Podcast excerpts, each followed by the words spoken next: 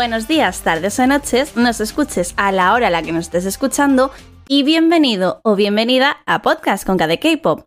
Como ya sabéis, en este programa nos encanta conocer más de cerca a los grupos y solistas de la industria coreana y para ello contamos siempre con sus seguidores más fieles. Y en esta ocasión toca hablar de Ai solista considerada una de las mejores voces de Corea del Sur y que además está de comeback ya que la semana pasada sacó su tercer álbum completo.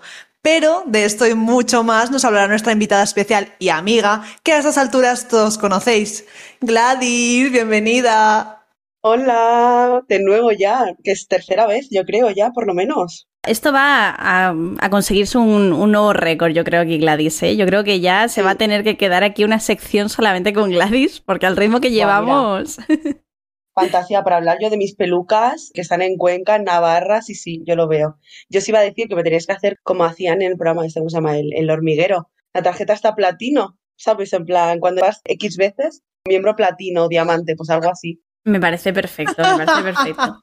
Pero va a ser, va a ser no una tarjeta, va a ser una peluca para compensar con el meme, ¿sabes? Buah, me encanta. No, no, es que, es que ideal, ideal, mejor aún, porque entonces podré llegar, estar viendo un enví y quitarme la peluca literalmente. O sea, me parece fantástico. no puedo, en serio. Pues nada, ya sabes, tomamos nota y cuando lleves aquí más de 10 veces, pues la peluca plata. Luego cuando sean 20 la oro y así. Bueno, adoro. Poco a poco. De una, de una. Pero bueno, Gladys, que lo dicho, que fuera coñas, como siempre estamos muy, muy, muy encantadas de que estés aquí para hablarnos además de la carrera de una gran artista. Pero bueno, como siempre me gusta decir a mí, comencemos por el principio. ¿Te parece? Cuéntanos, ¿quién es Ailey? Pues a ver, Ailey es una chica que realmente es medio estadounidense y medio coreana. Nació en Denver, pero se crió en Nueva Jersey. Y cuando se dio cuenta de que su sueño era cantar, pues vino a Corea para cumplir su sueño y ser un, un idol del K-pop. Después de estar aquí un poco, un tiempo, que tenía un canal de YouTube, subía unos covers, firmó por una empresa y debutó el 8 de febrero de 2012 con su single Heaven. Realmente es conocida por su nombre artístico, que es Lee, pero su nombre real es Amy Lee y su nombre en coreano pues es eh, Lee Jae-jin.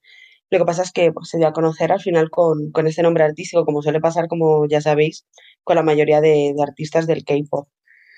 Y nada, antes pertenecía a una empresa que se llamaba YMC Entertainment, que para mí esa empresa pues no debería existir, ¿no? Y bueno, como ya sabéis, pues recientemente firmó con The Life, que es pues la nueva compañía que, que formó Ravi y demás, y nada, pues hace poquísimo ha sacado su, bueno, anunció su regreso y por fin, ya después de tanto tiempo, ha podido sacar algo nuevo. A todo esto, me gustaría mencionar en honor a nuestro querido amigo Johnny que en 2012 hizo su debut como actriz en la segunda temporada de Dream High, ese drama que para nada se ha mencionado aquí y que a tantos idols de la industria reunió en su día. Sí, es más, yo cuando, cuando comencé a estanear a Ailee, obviamente pues me fui, lo que hace todo el mundo, a la página de Wikidrama, Wikifandom de confianza, cotilleé, stalkeé su, su página y vi que había hecho un drama y dije, allá voy. Y fue, eh, si no me equivoco, mi primer drama entero. Quiero decirte, porque me había empezado me lo deja medias y fue mi primer drama entero, el de Primo High 2, que me encantó, por cierto. Claro, es que yo conozco su faceta como cantante, pero realmente yo no la conozco en la gran pantalla, yo no la he visto en ninguna serie ni nada. ¿Realmente ha hecho más cosas aparte de Dream High? Mm, no, hizo como una aparición en, una película, además ha, ha, sido este mismo año, pero realmente como tal en la gran pantalla no. Lo típico de que ha salido en varios programas como Good Girl, Superstar K, Quién es más singer, lo típico que salen los cantantes Pretty Rap Star, que hizo un dúo con Chita en la final y demás. Pero dramas y películas como tal, lo único que ha hecho así que ha trabajado fue la aparición en la película de este año y el drama de, Dream High 2. No, quería preguntarlo porque tenía curiosidad. Ya sabemos que muchos idols se pasan al mundo de Dramaland y quizás solo hacen una cosa y ya está, o siguen por ese camino, compaginando ambas carreras, la musical y la artística, dentro del panorama este más interpretativo. Sí, lo que pasa es que, que, yo creo que este drama, además, fue justo al poquito de debutar, porque como tuvo gran éxito su single, incluso se posicionó número dos en los rankings y demás, estando por encima de Toads de Missy, que sabemos que Missy reinas en su época. Claro, lo grabó justo cuando acaba de debutar, entonces yo creo que fue como que se empezó a centrar más en la música debido a que acaba de debutar y estaba teniendo un gran éxito. Y entonces como que dejó un poco apartado el tema de la actuación. Y bueno, y al final pues con el tiempo pues no sé, a lo mejor no le ha picado el gusanillo de, de la actuación porque como ya habéis visto, pues no, no, he hecho nada más. Bueno, y habiendo debutado en 2012 con la pedazo de carrera que tiene, cuéntanos su evolución, cómo ha ido creciendo y destacando la industria. Pues, como bien te he dicho, el single destacó bastante. Se puso incluso número dos después de Big Bang, por encima de, de, de Missy, y ya cuando sacó su, su álbum, Invitation, también pues tuvo una gran recogida por parte del público con su canción principal de I Will Show You, que además contó con la participación de, de un miembro de En Black. Después, el año siguiente, sacó otro álbum más que se llamaba As House. Y aquí viene el problema, que fue que justo después de, bueno, este mismo año en que sacó este álbum, a los pocos meses, tuvo un escándalo y ahí hubo como un poco, eh, al menos durante ese año, un año entero prácticamente, es un parón de, de su carrera debido a este escándalo y tal y al final fue sacando álbumes y tal, hasta que un día pues sacó un host para un drama y yo creo que ahí fue cuando empezó a conseguir mucho más reconocimiento, porque no sé si lo sabéis, pero bueno, es conocida junto a Taeyong como la reina de los, de los de los dramas. Entonces yo creo que, que fue una gran decisión hacer unos para un drama porque fue como que después del escándalo, justo como lo que necesitaba para, para volver a despegar y para que, que su carrera pudiera seguir evolucionando y pudiera ser tan gran artista como es ahora, incluso que, que no sé si lo sabéis, pero la llaman la Beyoncé por ser como la Beyoncé coreana.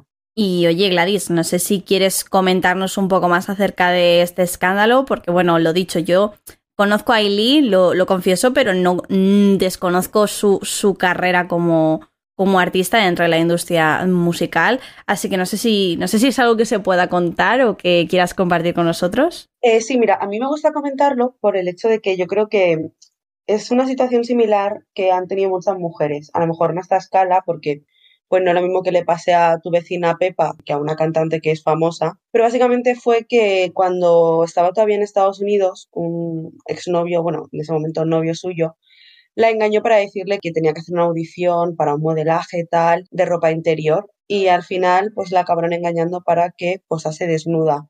¿Qué pasó? Que una vez despegó su carrera en Corea, pues este chico mmm, intentó vender las fotos, fotos que al final acabaron filtradas por All K-Pop, que aunque fueron censuradas, pues claro, dañaron bastante su imagen.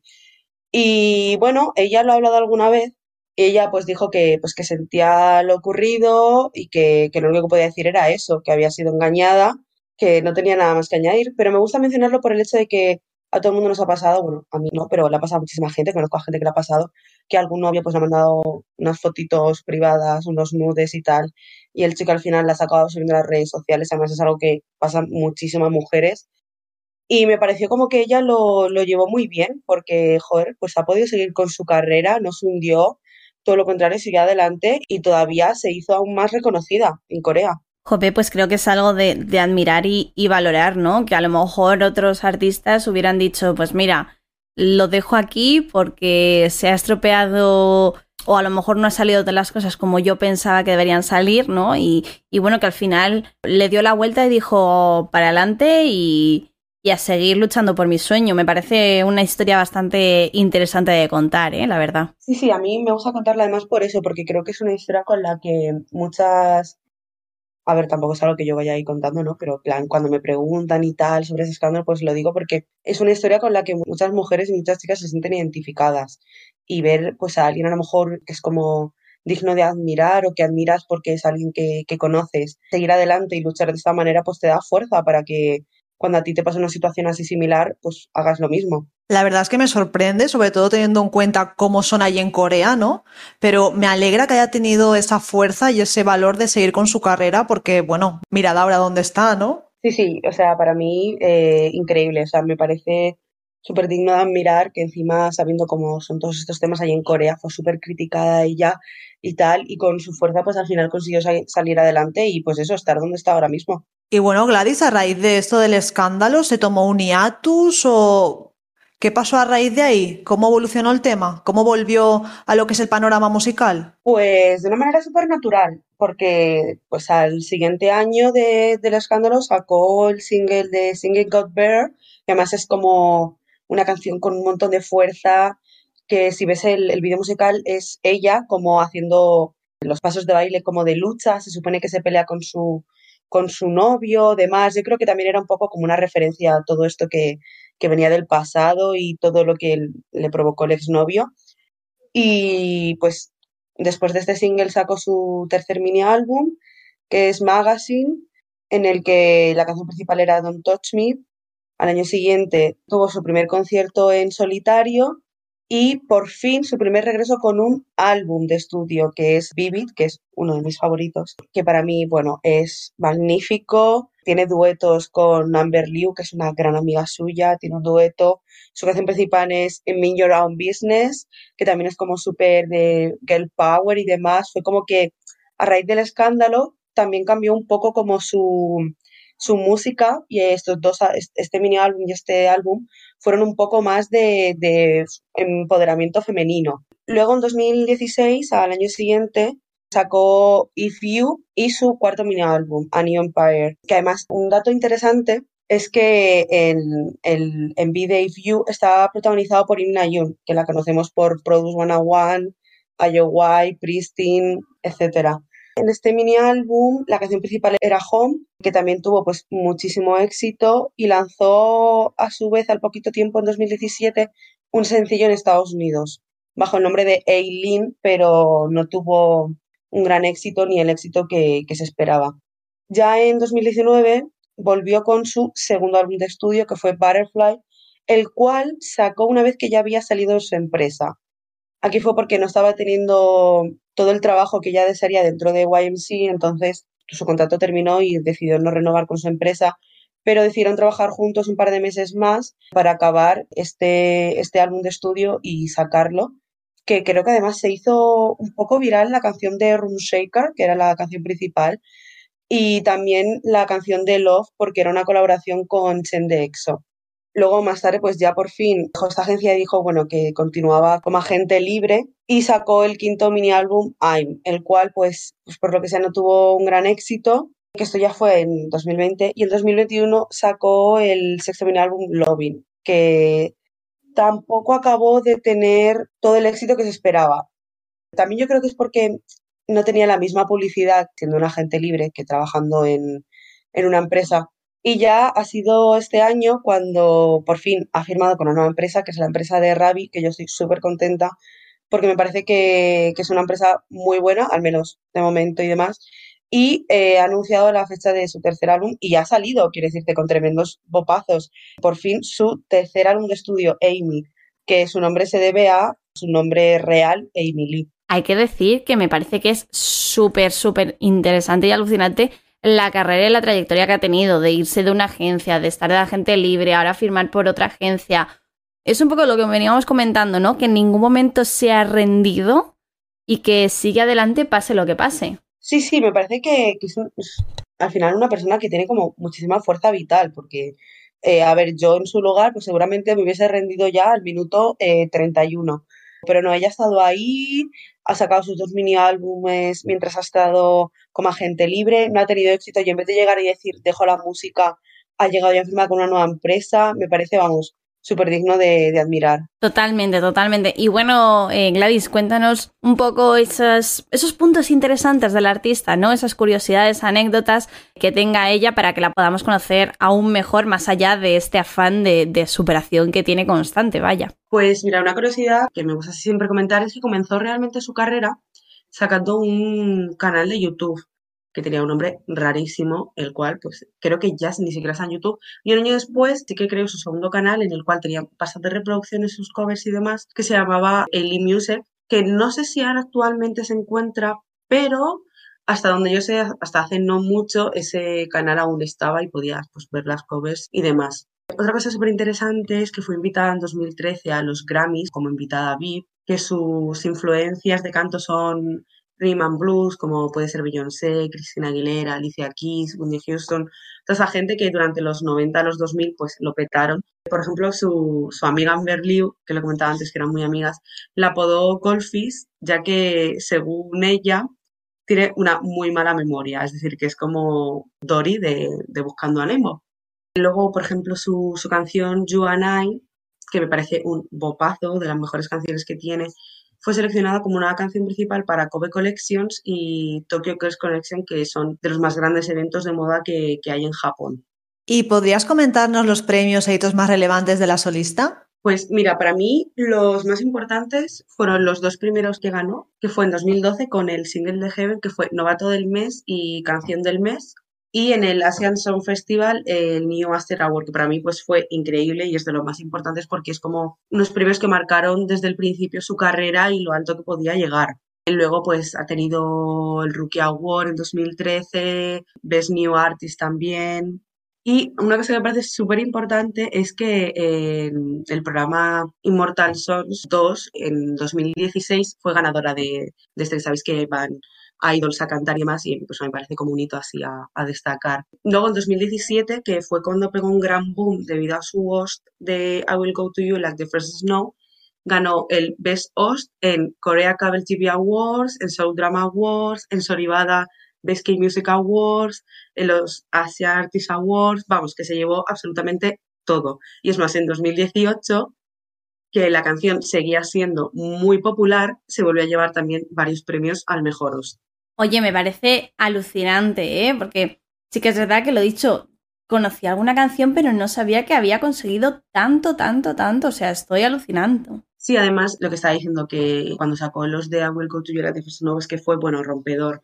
Además, si no recuerdo mal, el número uno lo tenían el Os de Changeol by Kian y no recuerdo quién más, que estaba siendo como súper rompedor y fue Eileen sacar este host y literalmente derrocar todos los números unos en todas las listas. O sea, fue impresionante. Bueno, Gladys, ya que estás aquí mencionando todo este boom que consiguió y consigue a día de hoy con el tema de las bandas sonoras, me gustaría mencionar que actualmente también tiene una canción en el drama de Lovers of the Red Sky. Y también, que no lo recordaba, también tiene una canción en Doom at Your Service, ese drama del que tanto os he hablado y que tanto me gusta. y bueno, podría tirarme así mm, un montón de rato. Startup, Chocolate, Ardal Chronicles, esos dramas de los que nos ha hablado ya Johnny. O sea, que parece que no, pero tiene muchísimas canciones para dramas. No sabía que tenía tantas, incluso para Goblin. Sí, sí, además la que, la que mencioné antes, la de I Will Go To You Like the First Snow, que es la que más ha tenido éxito, es la de Goblin. También tuvo bastante éxito la de la que sacó para Memories of the Alhambra, que se llama Is You, y son como las dos más destacadas que tiene, pero vamos, respecto de bandas sonoras de dramas, normalmente este yo en la número uno cada vez que saca uno, y la única persona que era capaz de quitarle el puesto era Ailey si sacaba otros. O sea, esto es una realidad, yo no miento, estar en las listas de música de tiempo real. Bueno, y pasamos ya al final de la entrevista, no sin antes conocer la parte más personal que ya sabéis que nos encanta. ¿Cómo la conociste? ¿Qué es lo que más te llamó la atención de ella? Pues la conocí sin haber entrado al K-pop. O sea, yo tengo una prima que lleva un par de años más que yo en el K-pop y conocía a, a como solista. Y recuerdo que estaba en su casa y me dijo, ven, que te voy a poner una canción coreana. Yo le dije, madre mía, quítame estos chinos, ¿vale? Yo era, yo era esa gente, pido perdón. Y recuerdo que me puso su debut, además, fue Heaven. Y claro, como, como tiene estas influencias RB, es como muy pop internacional, no era como algo así que me parecía como súper diferente a lo que yo estaba escuchando, me llamó muchísimo la atención porque dije, wow, es que me, recuerda, pues no sé, a María Carey, a Beyoncé. Entonces fue como empezar a escucharla, me vicié la canción, empecé a buscar más información sobre ella, empecé a escuchar todas las canciones que tenía fuera y empecé a entrar en el K-pop por ella, porque yo empecé ya a reproducir lo que venía a ser toda su música y me empezó a gustar el coreano. Entonces dije, uy, a lo mejor yo pues debería mirar más grupos y más cosas. Y al final pues aquí estoy en los 80 pozos que tengo. Madre mía, Gladys, lo tuyo son los pozos, ¿eh? Porque vas de pozo en pozo. Yo quería preguntarte, ya sabes la pregunta que te voy a hacer, seguro que te la esperas. Es la peor pregunta que te puedo hacer, lo sé, pero bueno, como me quieres, pues la hago. Por un lado, quiero que nos recomiendes tu álbum favorito de Ailey y posteriormente que nos recomiendes una canción. A ver, mi álbum favorito es Vivid, porque me parece en plan increíble. Todas las canciones de, ese álbum me encantan. Y la canción que recomiendo, voy a recomendar su, su debut, Heaven, porque para mí es como una canción que significa muchísimo, porque gracias a esa canción he entrado en el K-pop. Entonces, es una de mis canciones favoritas de ella, seguramente la que más, y me gustaría recomendarla para que la gente vea también cómo fue su comienzo y así pueda ver como toda la evolución que ha tenido dentro de, su carrera. Bueno, pues con esta pedazo de recomendación y esta pedazo de entrevista cerramos la sección. Muchísimas gracias, Gladys, por venir aquí a hablarnos de una pedazo artistaza, como digo yo, con mayúsculas, porque es lo que se merece. De nada, ya sabéis que yo encantada de venir siempre que queráis y más si es para hablar pues de alguien, por ejemplo, pues tan importante como es para mí Ailey, que ha sido la persona por la cual he entrado al K-pop y le debo pues mi media vida de estar ahora teniendo 80 pozos a coreanos que no saben de mi existencia.